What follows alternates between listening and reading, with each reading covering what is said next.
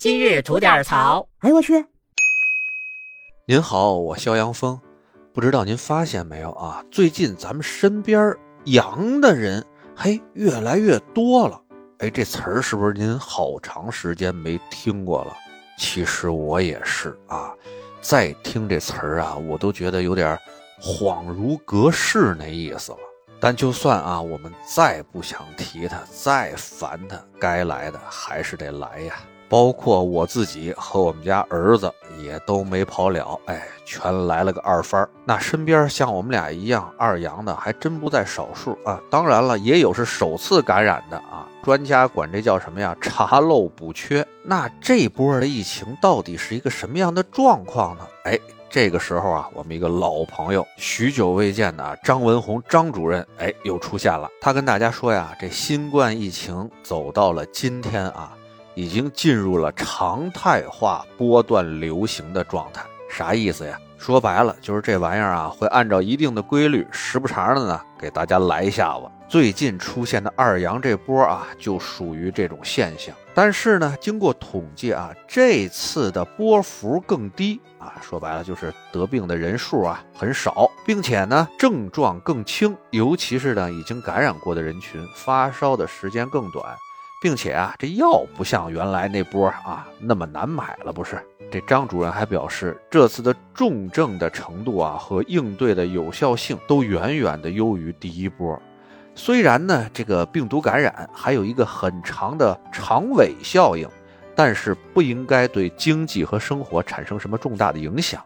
这儿解释一下什么叫长尾效应啊？这是一个统计学的名词，就是说这事儿从开始到结束，哩哩啦啦的，哎，得挺长时间。那对于不少人关心的一个疫苗接种的问题呢，张文宏主任呢，他也说了哈，在接种第三针疫苗以后，对变异的病毒混合免疫能力呢，还是会提高了不少，发生重症的比例呢，也是同比降低了不少。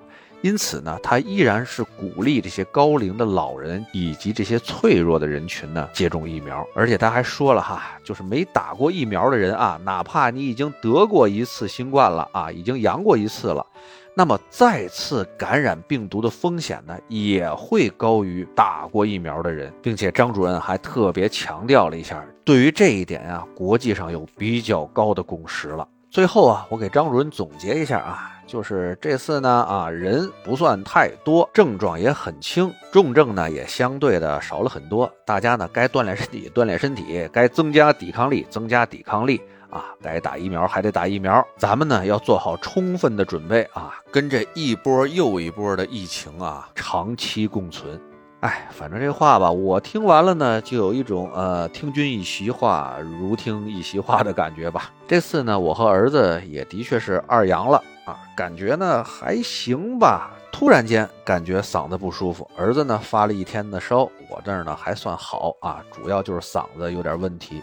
一查阳了，阳完以后没个两天吧，症状不算很严重啊，就自己好了，该吃药吃药呗。啊，但儿子有点后遗症，就是这鼻子啊，一直呜囔呜囔的，咳了一个多礼拜了，还没好透呢。